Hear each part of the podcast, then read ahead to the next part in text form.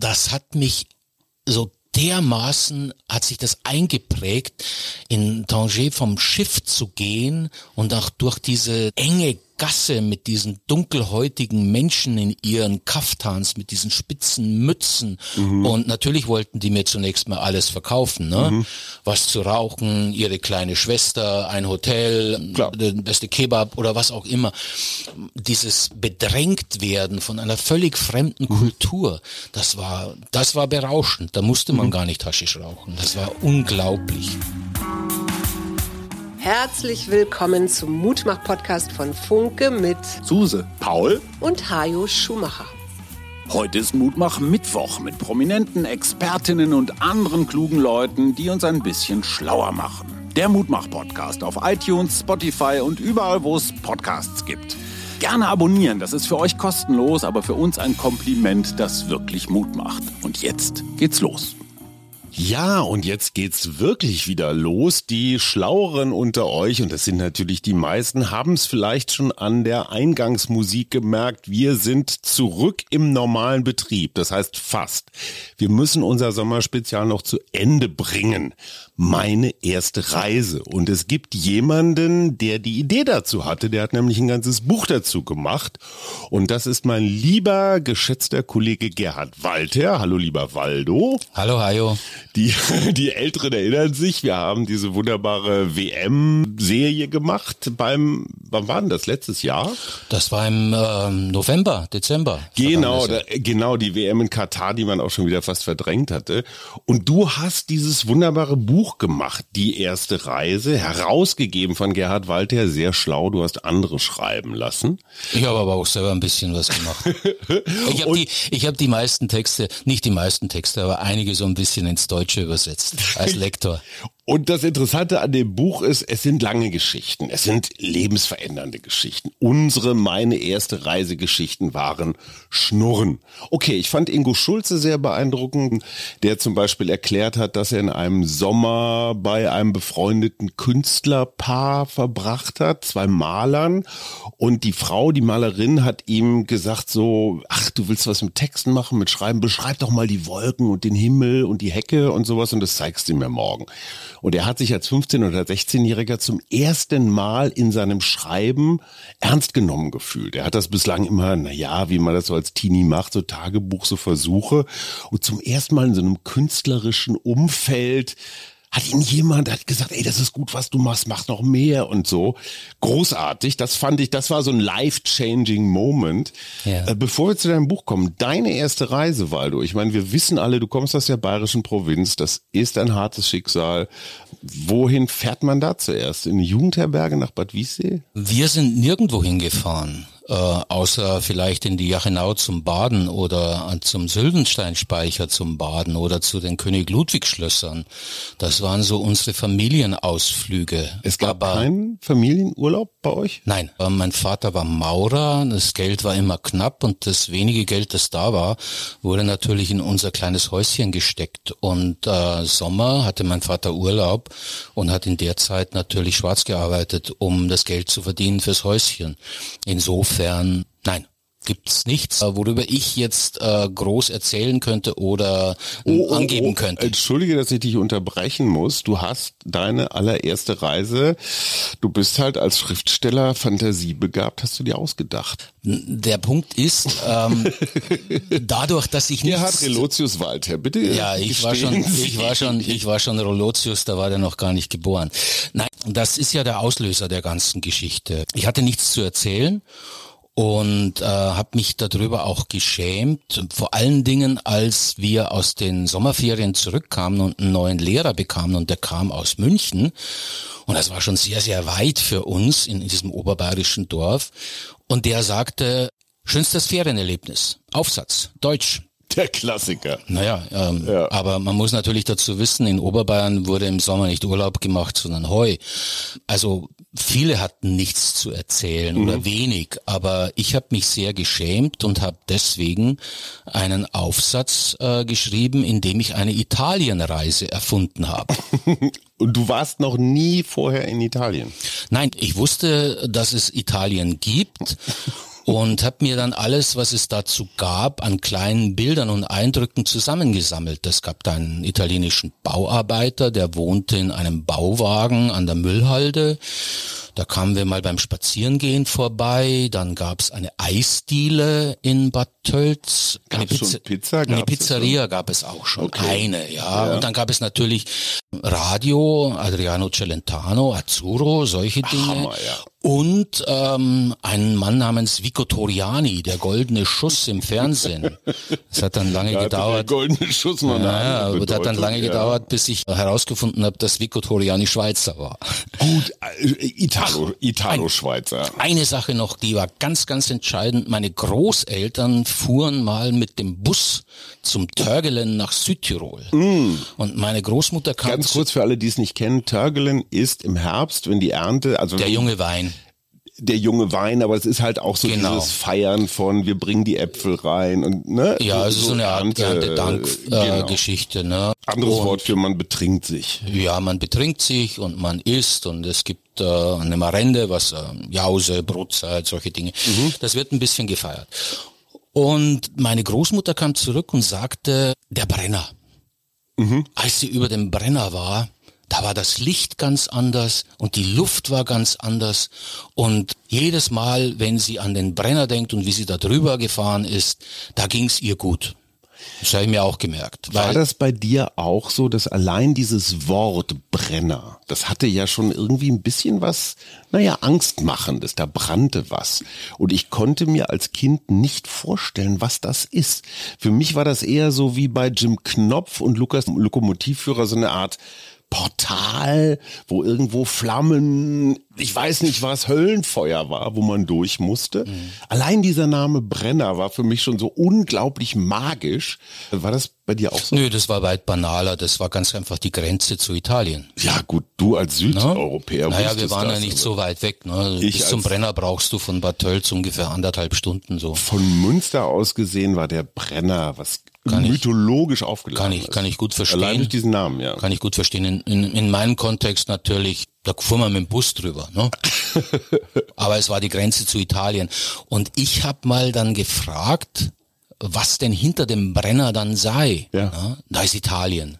Und da ist das Meer. Mhm. Und das war, wenn man jetzt so diese kleine Welt in einem im Isarwinkel, einem na, Mhm. Gebirgstal ist zu viel, aber es sind schon Berge und es ist eher Mhm. klein und die Vorstellung Meer, das Mhm. war schon sehr berauschend.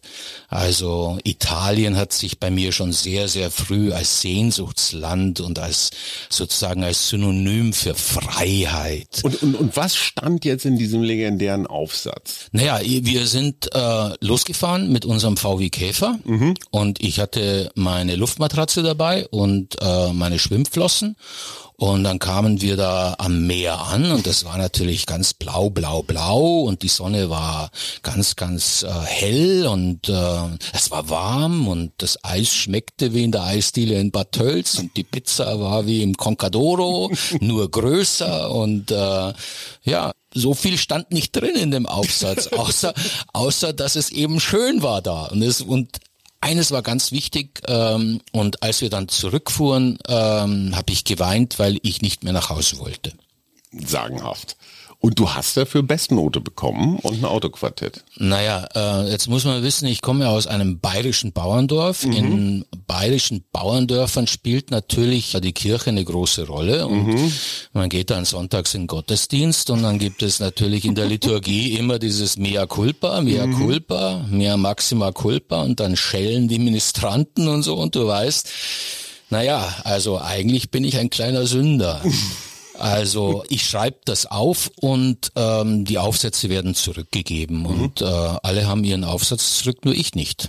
Und der Lehrer sagt, äh, Gerhard, komm bitte nach vorne. Und mir war klar, mea culpa.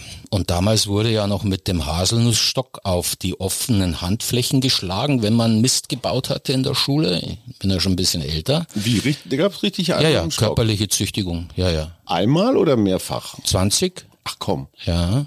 Für Auf die größere, für, Handflächen. auf die ausgestreckten offenen Handflächen. Und wenn du weggezogen hast, gab's zehn extra. Du hast nicht weggezogen. Okay. Also Gut, es, schon eine Weile, es liegt schon eine Weile zurück. Insofern, also in eine tiefe Analyse will ich da jetzt, glaube ich, nicht gehen. Aber tatsächlich war mir klar, jetzt wird's übel. Und der Lehrer sagt, äh, Gerhard, lies deinen Aufsatz vor. Und das waren dann schon die schwierigsten äh, zehn Minuten meines noch jungen Lebens.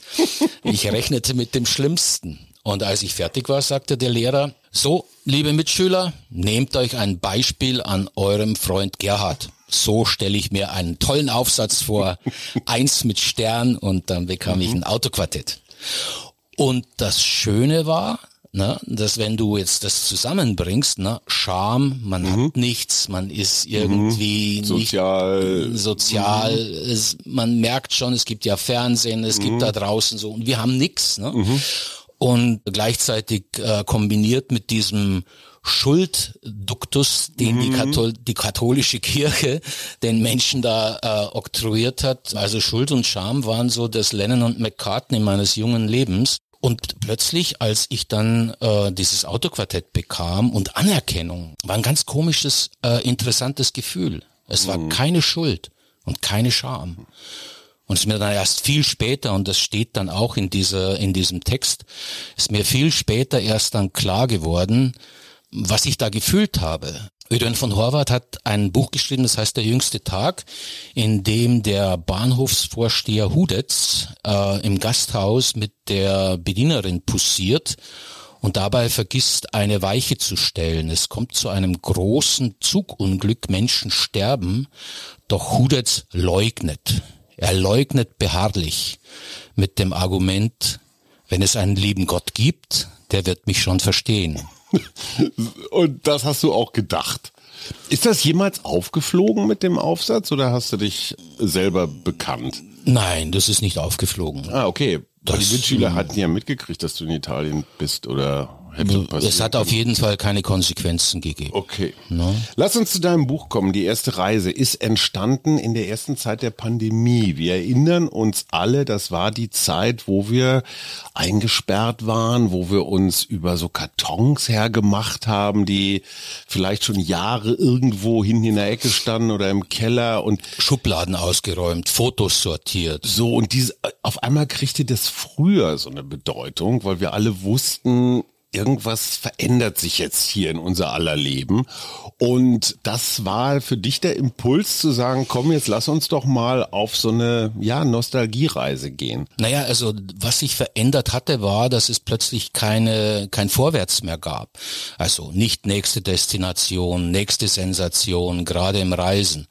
Und äh, wenn der Blick nicht nach vorne gehen kann, dann geht er zwangsläufig zurück. Und ich glaube, dass wir in der Zeit, und zwar alle, in irgendeiner Form wieder unsere Erinnerung entdeckt haben. Und so war es bei mir. Aber dieses meine erste Reise, und ich habe das am Anfang ein bisschen unterschätzt, erst jetzt auch durch diesen Sommer und die Beschäftigung damit, ich habe gemerkt, wie unglaublich wichtig das ist für Menschen. Jeder hat eine andere Geschichte. Am Ende ähneln sie sich, weil es geht immer um irgendein Auto, das kaputt ist oder zu viel Ravioli oder ein Zelt, das abgesoffen ist oder so. Also die Geschichten ähneln sich und trotzdem hat man das Gefühl, erwachsen werden, dieses Selbstverantwortliche, ganz basale Dinge, wo schlafe ich die nächste Nacht, wie kriege ich was zu essen, wie bin ich sicher, wie komme ich vorwärts, also eigentlich ganz archaische Dinge, die man eben ohne Mama und Papa, Lehrer, ich weiß nicht was, Sporttrainer, Trainerin lösen muss. Und Ingo Schulze, interessanterweise hat der mich, glaube ich, von allen so mit am meisten beeindruckt. Der hat gesagt, ich bin als anderer Mensch aus diesen Sommerferien rausgekommen, als ich reingegangen bin. Da Das- ist was passiert. Das war die Prämisse, das war so der Ansatz für das Buch. Das war also meine Idee zu sagen, was war, es muss nicht technisch die erste Reise gewesen sein. Ne? Jeder hat ja so einen, irgendeinen Schulausflug oder mit den Eltern, jeder hat sowas erlebt. Aber es gibt natürlich eine wirklich erste Reise. Und das ist die, die den Blick auf die Welt verändert, die den Blick auf sich selbst verändert. Und man kann es vergleichen, so wie die erste Liebe. Ne? Das ist nicht das erste Mädchen, ne, wenn du ein Junge bist. Aber es ist dieses Mädchen, das dir für immer bleibt. Ne? Das erste Mal, das vergisst du nicht. Und die erste Reise kann natürlich, die kann viele Formen haben. Aber sie braucht natürlich, um es wirklich die erste Reise zu sein, noch so einen tiefen Boden darunter. Und deswegen ist die Definition von erster Reise, meiner ersten Reise, ist es eigentlich die, die ich als solche definiere. Das ist mir in, im Gespräch mit den ganzen Leuten so aufgefallen. Ja, klar waren wir mal hier und mal da und so, aber die, an die ich mich erinnere, da wo was passiert. Das ist die, da kam ich nicht als der zurück, so. Als der ich losgefahren bin. Meine erste Reise, wenn ich das mal hier ganz unauffällig einflechten darf, da hat mich die Erzählung von Saskia Esken, der SPD-Chefin, sehr sehr berührt. Die ist nämlich damals, sie kommt ja aus Baden-Württemberg, getrennt. Als 15-, 16-Jährige damals in den 70ern, 80ern war das durchaus eine normale Fortbewegungsart. Man stellte sich mit dem Daumen an die Straße und hoffte, dass irgendjemand stehen blieb und einen mitnahm. Entweder bis ins nächste Dorf in die Stadt oder aber von der Raststätte Münsterland bis nach Avignon oder ja, sowas. Da, wo ich Dieses herkomme. Trampen würdest du, ich meine, du hast auch einen Sohn, der jetzt äh, Teenager ist, würdest du ihm heute erlauben, von Berlin aus, ich sag mal, nach nach Avignon zu trampen per Autostopp? Das würde intensive Diskussionen auslösen. Vor allen Dingen mit meiner Frau, also mit der Mutter. Nein, in der Zeit, in der ich aufgewachsen bin und mhm. in der Welt, in der ich aufgewachsen bin, gab es oft gar keine andere Möglichkeit. Nur wir sind nicht nach Avignon getrennt, sondern haben halt versucht, 15, 20 Kilometer Klar. zu überwinden oder München zu erreichen, was 50 Kilometer weg war. Aber und du steigst bei einem wildfremden Menschen in ein Auto. Das ist etwas, was heute, ich glaube, schwieriger wäre, auch keine Ahnung, ob das was mit Digitalisierung, permanenter Angst oder sowas zu tun hat. Die Tatsache, dass mich jemand mitnimmt, zeigt doch eigentlich schon mal, der ist netter. Es sei denn, er ist jetzt keine Ahnung, ein Serienmörder oder sowas und sucht neue, neue Opfer, aber das ist statistisch gesehen eher unwahrscheinlich. Mhm. Wir sind damals mit, mit 15 aus Münster nach Südfrankreich getrennt. Mhm. Wir haben auf Autobahnraststätten unsere Zelte aufgebaut, irgendwo wahrscheinlich in größeren Mengen menschlicher Hinterlassenschaften. Ich würde das meinen Jungs, ich hätte es denen, glaube ich, nicht erlaubt. Mhm. Gleichzeitig, ich habe auch immer Tramper mitgenommen, eben ich aus auch. der Erfahrung Absolut. heraus, dass ich selber Tramper war. Ja. Ja, das war auch teilweise sehr, sehr gewinnbringend. Man hat einfach mhm. so diese wie so diese Multiple Choice, ne? Irgendwie das Schicksal schmeißt dir einen völlig fremden Menschen genau. ins Auto und du hast Gespräche, die du äh, sonst nie gehabt hättest. Was war denn deine erste richtige Reise allein? Das war tatsächlich alleine. Mhm, also meine ähm, erste ja, Reise. War Marokko. Marokko. War Marokko. Da, warst da war ich 17. Mit 17 in Marokko. Hm. Sommer 78, da bin ich im September 18 geworden. Aber als junger Mann fährt man doch im Wesentlichen nach Marokko, um da Haschisch zu kaufen, oder? Ich wusste, dass es das gibt, aber das hatte ich damals noch nicht entdeckt, auch noch nicht das Bedürfnis danach. Aber warum ähm, Marokko? Weil es weit weg war. weil es bei Interrail, weil es bei Interrail tatsächlich der am weitest entlegene Punkt war, den man erreichen konnte und natürlich auch der fremdeste Klar. Punkt, den man erreichen konnte. Und ich muss sagen, das hat mich so dermaßen hat sich das eingeprägt, in Tanger vom Schiff zu gehen und auch durch diese, durch diese enge Gasse mit diesen dunkelhäutigen Menschen in ihren Kaftans, mit diesen spitzen Mützen. Mhm. Und natürlich wollten die mir zunächst mal alles verkaufen, ne? Mhm. Was zu rauchen, ihre kleine Schwester, ein Hotel, Klar. das beste, der beste Kebab oder was auch immer. Dieses bedrängt werden von einer völlig fremden mhm. Kultur, das war, das war berauschend. Da musste man mhm. gar nicht Haschisch rauchen. Das war unglaublich. Was hat dich da verändert? Also wie bist du verändert nach Hause gekommen? Das hat mich sehr, sehr selbstbewusst gemacht. Mhm, das kenn zu ich wissen, auch. zu wissen, dass ich das hinkriege. Mhm, unbesiegbar. Ja. ja. Der eine mag äh, ein Hotel zu finden, war ja. nicht das Problem, aber es war tatsächlich äh, mit diesem wenigen Schulfranzösisch sich durchzulavieren, ähm, nicht in Schwierigkeiten zu kommen, all diese ganzen Drohkulissen, die man tatsächlich ja auch mitgenommen hat auf die Reise. Es war eine Mutprobe. Absolut. Ne? Und diese Mutprobe zu bestehen, das hat mich unglaublich stark gemacht damals, als Ein ich zurückkam. Und ich hatte viel zu erzählen, Mhm. was mir natürlich auch das Ohr von vielen meiner meiner Kumpels äh, geschenkt hat. Und Du da hast konnte dich ich was Eindruck getraut, machen. ne? Du hast dich was getraut. Und ich hatte was erlebt. Ja. Ich hatte, ich hatte ganz, viel- also man, man könnte jetzt eine Stunde darüber reden. Vor allen Dingen, ich bin ja dann bis Marrakesch und von Marrakesch dann aus noch über den Hohen Atlas. Und es hat sich in meinem Kopf so eingebrannt, auf einer Dachterrasse über diesem Schlangenmarkt, dem Gemnal Fnat zu sitzen, Pfefferminztee zu trinken und auf die schneebedeckten Berge zu blicken und drei Tage später dann mit dem Bus da drüber zu fahren und das alles ähm, zu bewältigen. Das war ein großartiges Gefühl. Was mir aufgefallen ist bei unseren ja fast 40 meine erste Reiseberichten, fast jeder oder jede zweite hat darauf hingewiesen, das war noch zu einer Zeit, als es keine Smartphones gab. Erstens, wir konnten nicht für jeden Scheiß nach Hause telefonieren, so von wegen, wie geht's dir denn, mein Kleiner? Viele haben noch Postkarten geschrieben, die dann aber eine Woche brauchten und längst veraltet waren. Ja, manche kamen erst an, als wir wieder zu Hause So. waren.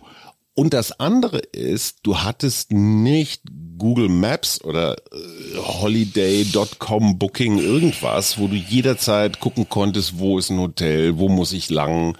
Du musstest fragen, du musstest äh, damit fertig werden, dass das Hotel ausgebucht war und, und, und.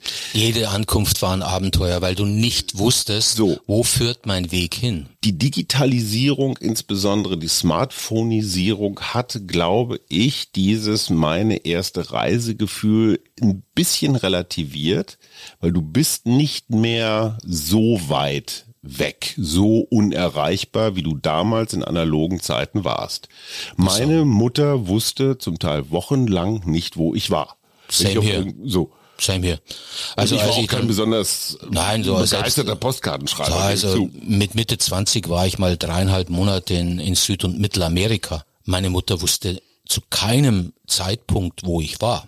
Mhm. Was man nicht vergessen darf, es gab ja auch nicht, äh, es gab ja nicht nur kein Smartphone, es gab auch keine Kreditkarten oder keine EC-Karten. Wir Travelers sind ja mit, mit American Express Traveler Checks eingenäht in der Jeans Absolut. ähm, an unterschiedlichen Stellen Ja. los. Und äh, es war also zu, Kostenmanagement war ein ganz, ganz wichtiger Faktor. Du musstest Mhm. jeden Tag rechnen, wie viel kann ich ausgeben. Und du bist an vielen Souvenirs vorbeigegangen, weil die einfach in dem täglichen Budget nicht mehr drin waren. geht nicht. Da kann ich mich auch noch dran erinnern und auch so diese Hilferufe. Ne?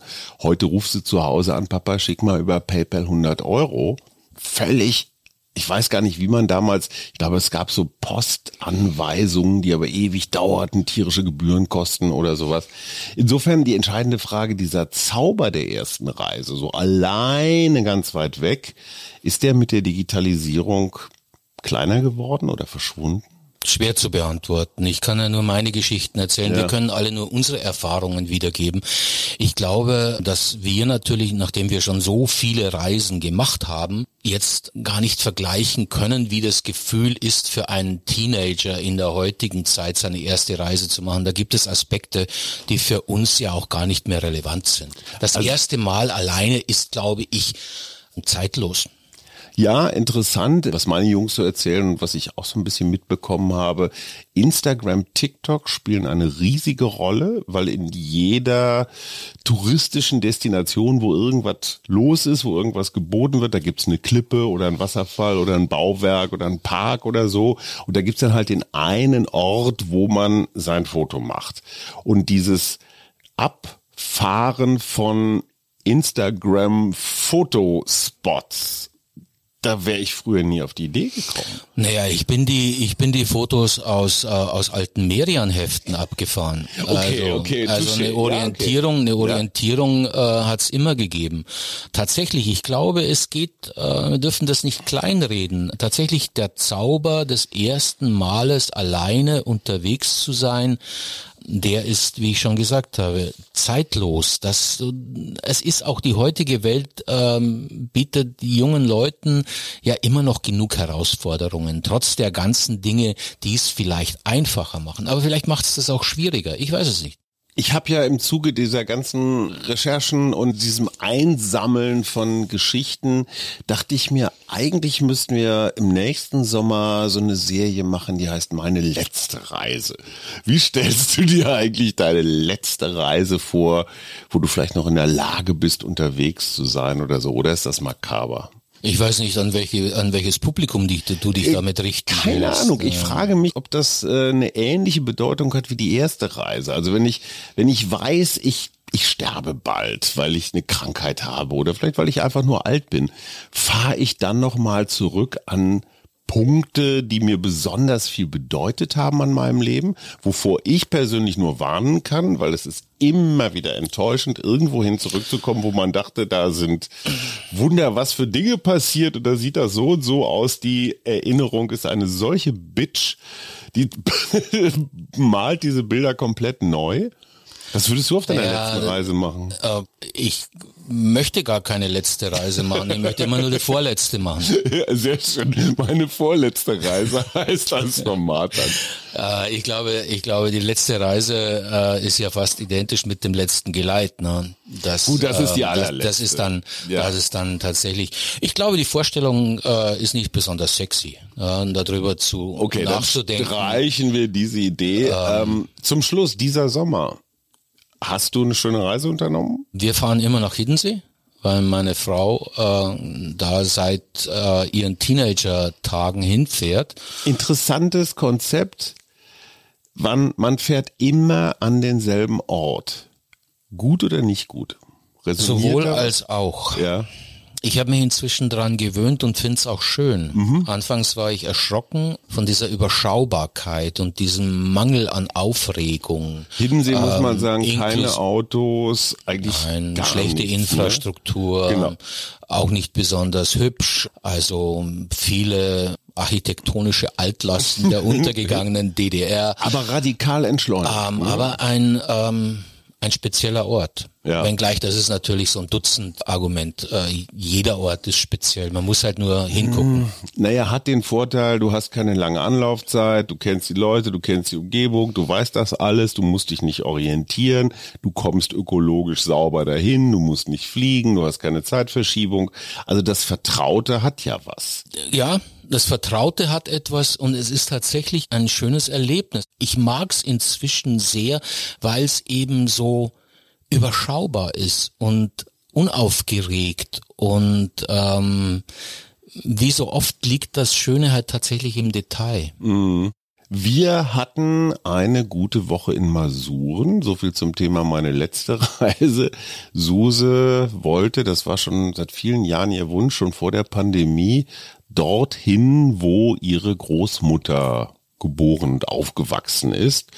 Ähm, ja, so im östlichen Polen, also eine ganz Sehr nah, es ist am, im Osten, Nordosten, ne? so, du bist so 700 Kilometer von Berlin tatsächlich unterwegs. Äh, die die Enklave Königsberg, äh, also Kaliningrad, Russisch ist gleich um die Ecke, Litauen nicht weit weg, äh, äh, Belarus nicht weit weg. Also du hast auf einmal das Gefühl, so mittendrin zu sein im Weltgeschehen. Es donnern dann auch mal so die Jets über dich und du denkst dir, hm, das ist jetzt bestimmt keine Übung, sondern irgendwas Ernstes. Und äh, ich habe mal wieder festgestellt, was ich alles nicht weiß, was auf dieser Welt alles passiert und passiert ist. Und ich habe keine Ahnung. Also wer damals da alles so hin und her marschiert ist, wir waren in, in, in der Wolfsschanze, also im Führerhauptquartier seinerzeit. Auch das, also die Poloshirts mit der Aufstickerei Wolfsschanze fand ich schon grenzwertig. Ich hätte mehr, ich hätte mehr Nazis erwartet, aber es waren halt ganz normale touristische Familien, die da waren. Also zunächst mal finde ich es sehr, sehr berührend, an den Ort zurückzukehren, wo ein Vorfahr herkommt. Das finde ich sehr berührend. Ähm, darüber hinaus ist tatsächlich Polen und gerade dieser Teil Polens natürlich vom im historischen Kontext hoch hoch dramatisch. Ne? Das Absolut. Land hat sich das Land hat sich ja bewegt wie eine äh, herrenlose Luftmatratze und ist teilweise auch verschwunden, komplett verschwunden. Ja. Das ist ganz ganz viel mit Geschichten verbunden, Geschichten der Menschen und die ihre Spuren hinterlassen haben. Ich glaube, dass sich das in vielerlei Hinsicht mitnimmt und es eben nicht nur eine Reise ist, sondern äh, darüber hinaus ein, ein Erlebnis, Erkenntnisse. Das geht in die Seele. Das ist ganz, ganz toll. Also Hiddensee und Masuron, das ist doch gar nicht so schlecht für diesen Sommer. Ja. Äh, Darf ich noch ganz schnell was erzählen unbedingt. zu unserem Buch, die erste Reise, die ja. erste Reise, weil sie den Blick auf die Welt, das Leben und auf einen selbst verändert, wie die erste Liebe. Das ja. war jetzt der Untertitel. Und mitgemacht haben so tolle Leute wie der Schweizer Schriftsteller Peter Stamm, der mit 19 für ein Jahr nach Paris gegangen ist. Lukas Vogelsang hat die erste Reise seines Vaters äh, nacherlebt. Sein Vater, Rechtsanwalt, war ein großer Bukowski-Fan, mhm. Charles Bukowski, und ist dafür nach Los Angeles gereist, um ihn zu finden. Und er hat ihn gefunden. Was glaubst du wo? Charles Bukowski trifft man in der Kneipe. Ja, das wäre eine Möglichkeit gewesen, aber er hat ihn auf der Rennbahn getroffen und zwar in der Toilette. Oh und hat sich dann auch noch ein Autogramm in seinen Personal, deutschen Personalausweis reinschreiben lassen. Okay, wir haben Niklas Mark, der hat äh, in New York eine Woche im Auto vor dem Gramercy Park Hotel geschlafen. Anushka Roshani, die war auch schon bei uns im Podcast und erzählte von einer ganz besonderen, nämlich einer psychedelischen Reise. Sie ist ärztlich betreut ein paar Mal auf LSD gewesen und das nennt man, glaube ich, ich, einen ordentlichen Trip. Interessant für eine Frau, die nie in ihrem Leben Alkohol getrunken hat. ja. Ähm, Sarah Levy hat sich erinnert an ihre Reisen ähm, als Kind, als angefangen als Säugling zur jüdischen Familie in Israel und aus diesem Text, den sie darüber geschrieben hat für die erste Reise, ist sogar ein Buch geworden. Sie hat ihre israelische, jüdische Geschichte aufgeschrieben unter dem Titel Fünf Wörter für Sehnsucht. Ähm, was haben wir noch?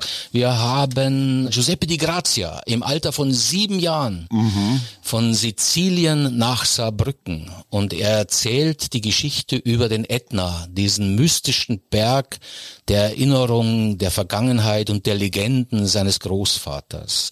Ingo Petz mhm. fährt nach Belarus äh, zu den Anfängen von Lukaschenko, um Russisch zu lernen und äh, geht da natürlich nicht nur in, im Russischen unter, sondern auch im Alkohol. Klar. Alkohol spielt interessanterweise auf meine erste Reiseerzählung auch immer irgendeine Rolle. Also wer nicht betrunken war, war bekifft. Also irgendwas äh, war immer im Blut gehörte dazu.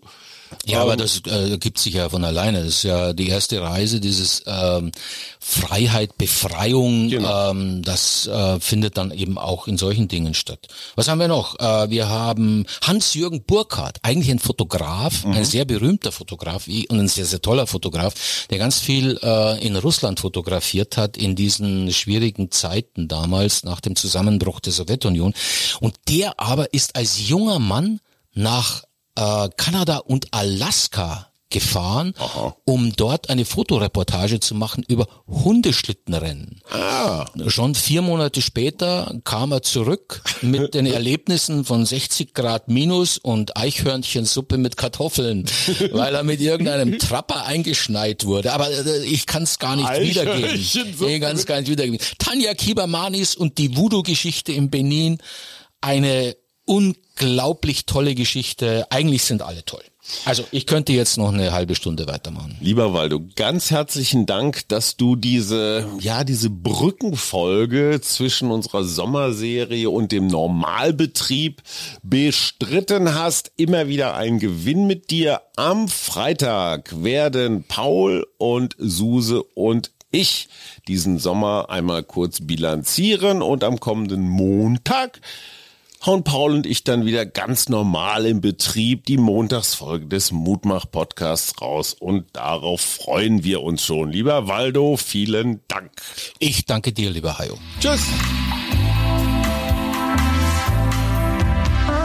Das war der Mutmach-Podcast von Funke. Jeden Montag, Mittwoch, Freitag ganz frisch. Unterstützt uns bei steady.fm, folgt uns auf Instagram oder hinterlasst gerne eine nette Bewertung. Wir hören uns.